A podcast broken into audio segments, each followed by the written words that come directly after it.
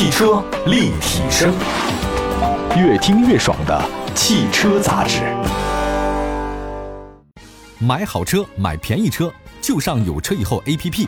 作为腾讯战略投资的汽车信息服务平台，全国车辆降价信息、全市车价更低门店，通通实时更新，帮老百姓买到又好又便宜的汽车。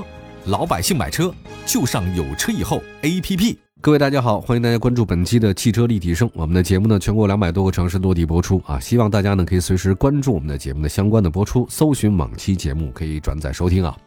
啊，今天呢，在节目当中呢，跟大家分享一个有意思的事儿啊，就是我之前在朋友圈里面加了很多各种不同的群，有人把我拉到这个群，拉到那个群等等。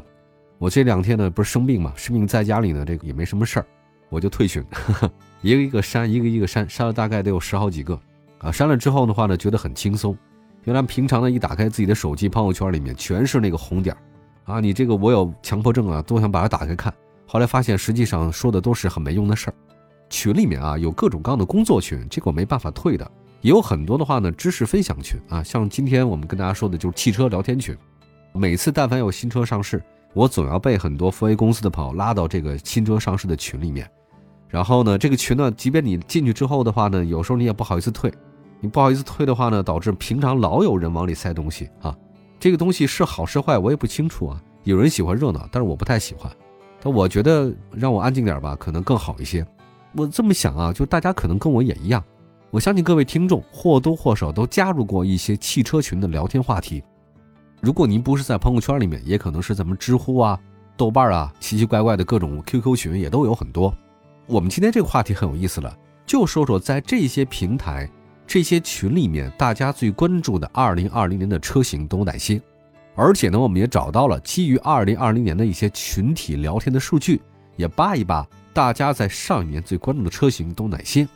好吧，我们说第一个热度啊，我们叫热力值第一名的话呢，就是 V 坦克三百。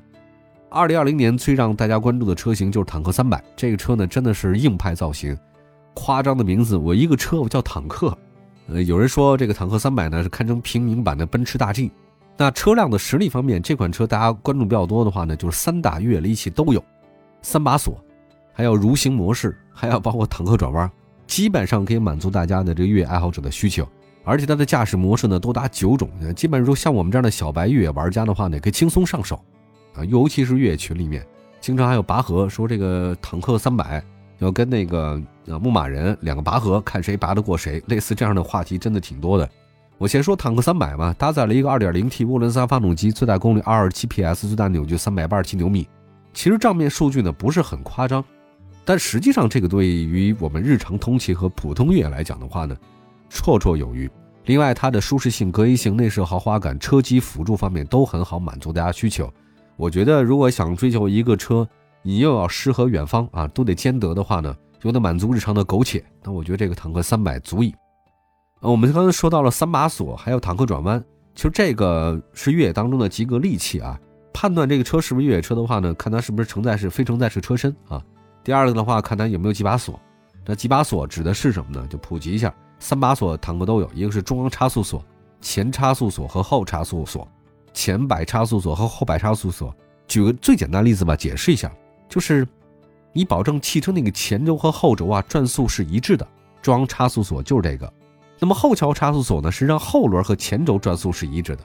那么前桥差速锁呢，是所有轮胎都有一致的动力。比如说吧，大家如果转弯的时候过一些特别路段的时候，前轴的那个轮胎的路径跟你后轴轮胎那个路径是一样的吗？肯定不一样。如果是一样的话，你根本转不过来，你这个路线你没法走。当你希望你的后轮多一点动力的时候，前轮多一点动力的时候，不同分配的时候，那你就需要中央差速锁了。哎，需要这个前叉和后叉。当然，你要日常生活当中你把三叉打开的机会也不是很多啊。你你得什么路？西藏能打开前三把锁的机会都不是特别多，除非你去一些特别奇怪的路段啊，这个咱也保不齐。另外一个坦克转弯，坦克转弯的话，这个确实也很厉害。我之前没有体会到，后来发现，在一些特别特别奇怪的拐弯、最小转弯的那个地方，坦克转弯真的是有用的，确实是有用，好吧？我这个不再讲了，因为今天不是讨论那个越野的事儿。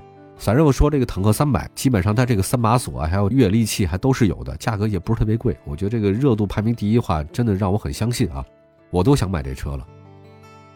那么第二个热力值排名第二的车型就是五菱的凯捷，哎，这个也让我们大家没想到。你没发现吗？所有上榜的热力值点击度、关注度、讨论度最多的车型，不是那些豪车，不是什么劳斯莱斯、什么玛莎、保时捷，就是老百姓大家开得起的，或者说是雅俗共赏的那些车型。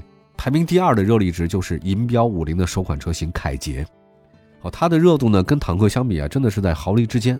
不过它跟坦克的那种。惊世骇俗的越野不太一样啊，这个车其实吸引大家的是什么呢？是它的实用性、空间性很好。这是一台 MPV 啊，不是 SUV。凯捷的轴距呢是二八零零，这个同级别 MPV 里面身材算偏大的。当然，凯捷最吸引大家眼球的就是车内的座椅布局，大四座。OK，大四座就是在第三排放倒的情况之下，第二排可以获得一个自由度相当高的空间调节范围，也就是说吧，几乎可以平躺，哎，躺平。赢得人生啊！这个车其实凯捷上市以来销量一直不错，我觉得挂着五菱的标，如果你卖的一个月低于一万，你都不好意思说自己是五菱家族的。那现在单月的销量已经冲到 MPV 排行榜的 Top Three 的前三。还有动力方面，这个车不俗啊，1.5T 涡轮增压，对于一台家用的这种 MPV 来讲，真的是可以的。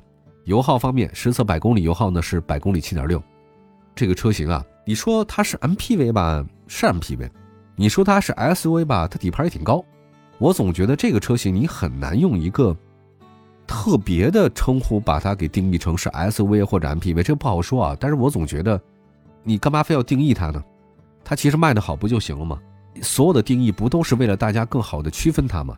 那既然我卖的很好，已经很好的区分我了，那我没必要定位自己到底是什么车型。我觉得可能更定位于 Cross 车型，这个可能也许更多一点。我们说到这儿的话呢，我觉得。五菱啊，厉害！厂家指导价八万到十三万之间，买这个车型我觉得非常值。接下来讲第三个大家热力值比较高的车型，就是哈弗大狗。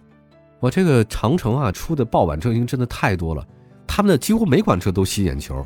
大家关注的前三名里面，两款是长城系的，第一个是坦克啊，第三个其实就是哈弗大狗了。那实际上哈弗大狗，我觉得它最跳脱的就是它的名字啊，接地气。大狗这个名字应该算是二零二零年去年车圈最成功的一个营销案例啊。不过跳出这个名字来讲，车身本身不错，一点五 T 七速双离合，低速扭矩很好，起速油门反应迅速，中后段的动力呢可圈可点。你就开起车来的话呢，从第一脚到第三脚吧，啊，这个都还是不错的。不过有一点是什么呢？因为这哈弗大狗呢是硬派的 SUV 一点，所以它的底盘调校呢比较硬一点。其实这两年大家的复古风还真的是挺潮流的。怪不得大家喜欢穿越嘛？那 cross 穿越一下，穿来穿去的话呢，就越来越喜欢复古。我觉得如果大家喜欢好的话呢，复古啊，哈弗大狗 2.0T 带四驱，这个是挺棒的。我其实查了一下，其实大家都知道，哈弗大狗它是柠檬平台的紧凑级 SUV，它跟那哈弗 H6 是同底盘的。但是从实际角度来讲，哈弗大狗跟哈弗 H6 的话呢，还是有些小区别。我觉得柠檬平台啊，其实给哈弗 H6 带来了一个真的不一样的感受。就是哈弗 H 六嘛，之前它没有在这平台当中嘛，它其实那个发展还有包括它的这种可共享性不是很多，但是真的有了平台以后，它成本就越来越低，再加上现在底盘也比较扎实啊，这个滤震效果也挺好，我觉得从某种角度来讲，它真的不太像是一个国产最早的我想一出是一出的那种汽车品牌或者说平台了，我觉得柠檬平台出的这些车型都还是相当可圈可点的。这哈弗大狗，我希望大家如果买的话呢，可以再等等。为什么？因为它上市只有半年多，整体保值率呢看不出来。那现在它十三万、十四万之间的价格还是不错的。我觉得这个车从哈弗 H 六的角度来讲，保值率应该再开个几年，卖个十万块钱应该不是很大，好吗？休息一下，一会儿呢再看这次的其他几个热力值讨论度比较高的车型都哪些。一会儿回来，汽车立体声。回到我节目当中啊，您现在关注的是汽车立体声。今天我们说说朋友圈里面，或者说各大平台当中啊，大家始终特别关注啊热议的那些车型。刚才说到了三款车啊，接下来再说一个热力值排名第四的长安 UNI-T。其实长安 UNI-T 呢，今天它有个理念叫引力啊，就吸引力。然后特别是去年上半年推出的 UNI-T，我这个平台热搜度很高啊。这个车外形真的很漂亮，它那菱形中网呢很有未来感。之前啊，大家都知道所有车型就镀铬。哎呀，我这个什么叫未来感？我就是镀铬，全车恨不得镀铬了，我这未来感就强，是哪有这么简单啊？好，未来感如果都是镀铬的话，那你汽车设计师们都得下岗？这个车呢，实际上它的这个设计理念很不错啊，很讨巧，年轻人很喜欢。相比一般的这种家用车来讲，1.5T 涡轮增压300牛米，同级别里面算是优秀的。不过 UNI-T 的话呢，这个底盘呢来讲，可能没有那么运动。遇到大颠簸以后的话呢，这个 UNI-T 人说这个颠簸度比较高，这是一个小缺点。热力值第五名的话是哈弗 H 六，这个车真的太便宜了。哈弗 H 六五六十个月全国单月销量 SUV 第一名就是哈弗 H 六。它这个柠檬平台刚才也说到了，1.5T 涡轮增压，因为太熟了，我也不用再说太多啊。我觉得哈弗 H 六的这个销量这么高，真的有原因啊。它符合咱们国内的中庸理念，不激进，但是很实用。哎，这个车价格也很便宜，十来万块钱我就能把你什么都解决了。车里的配置巨高，而且呢，现在路上开的这么多人，你也放心，没什么毛病。真的长城系有点像是中国的德系，性价比特别高，你卖也好卖。认知度也很强，呵 呵我觉得它就是国产 SUV 的标杆。但这次呢是换代嘛，换代了一下那个柠檬平台，我觉得换的挺好，哈反正越来越便宜了。热力值第六名的话是大众。二零二零年我们听众讨论最多的其实就一汽大众 ID.4 Cross 这个车型。这个车为什么获得这么高？我觉得算是大众在国内第一款正经八百的这种纯电车型。我们之前好像做过这个节目哈，我觉得说它是大众车的话呢，有点冤枉它，它真的不太像大众了，摆脱大众的自己的风格。然后呢，不再镀铬啊，对我觉得镀铬都恶俗了一点，但是用了 LED 灯带，我觉得 LED 灯啊现在还能用，但是再过几年的话呢也差不多，前脸会发光啊，人说大众就是最好的 logo，就是大众纯电。其实除了这个车型之外呢，我觉得，嗯，ID.4 Cross 吧，它的它用了非常多不错的新的技术，比如说吧，就是 AR HUD 这个东西呢，算是奔驰 S 级以外第一款用这个技术的车型。我觉得效果还是很好的，大家可以自己关注一下。试驾的这种理念的话呢也不错，公布的价格呢是十九万九千九到二十七万九千九。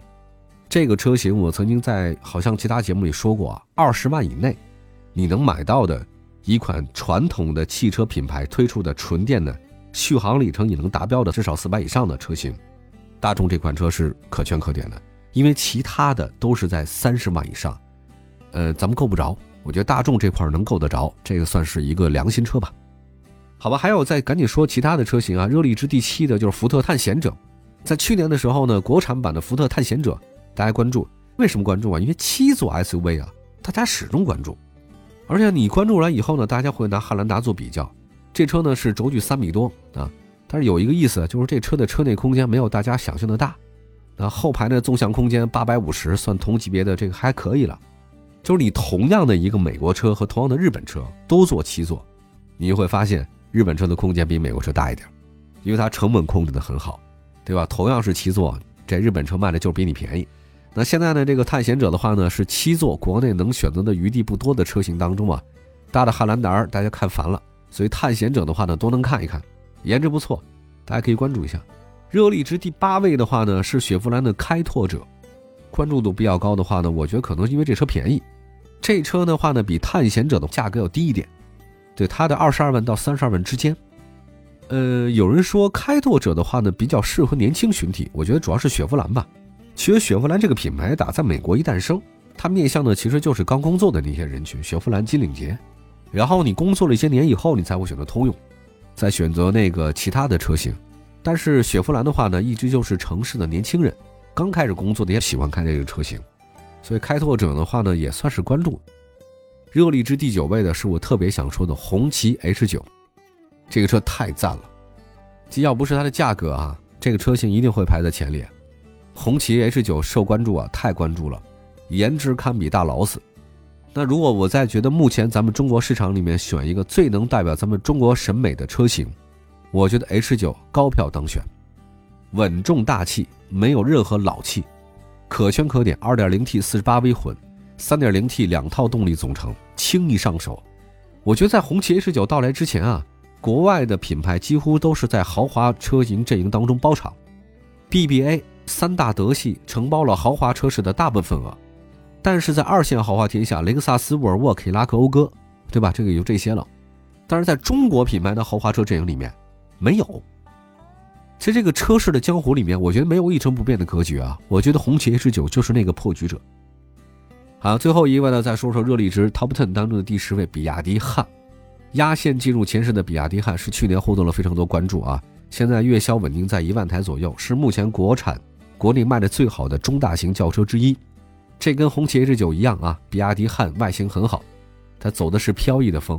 如果红旗 H 九走的是殿堂之风的话呢，这个车呢走的是侠客之风，我很喜欢。比亚迪汉，它取得成功一点都不意外，它几乎总结了比亚迪目前在所有的电动车领域的最顶尖的技术啊，什么刀片电池啊。续航六百公里以上等等，实在是太多了，竞争力相当可观。好吧，以上刚才说的十款车就是二零二零年我们的听众朋友讨论最多的十款车型，可以看得出来，国内消费者呢更关注咱们国产的车和大空间的车型。OK，二零二一年哪些车更加增多热力讨论值呢？请各位随时关注汽车立体声的官方微信和微博平台，都叫汽车立体声。我们下次节目再见，拜拜。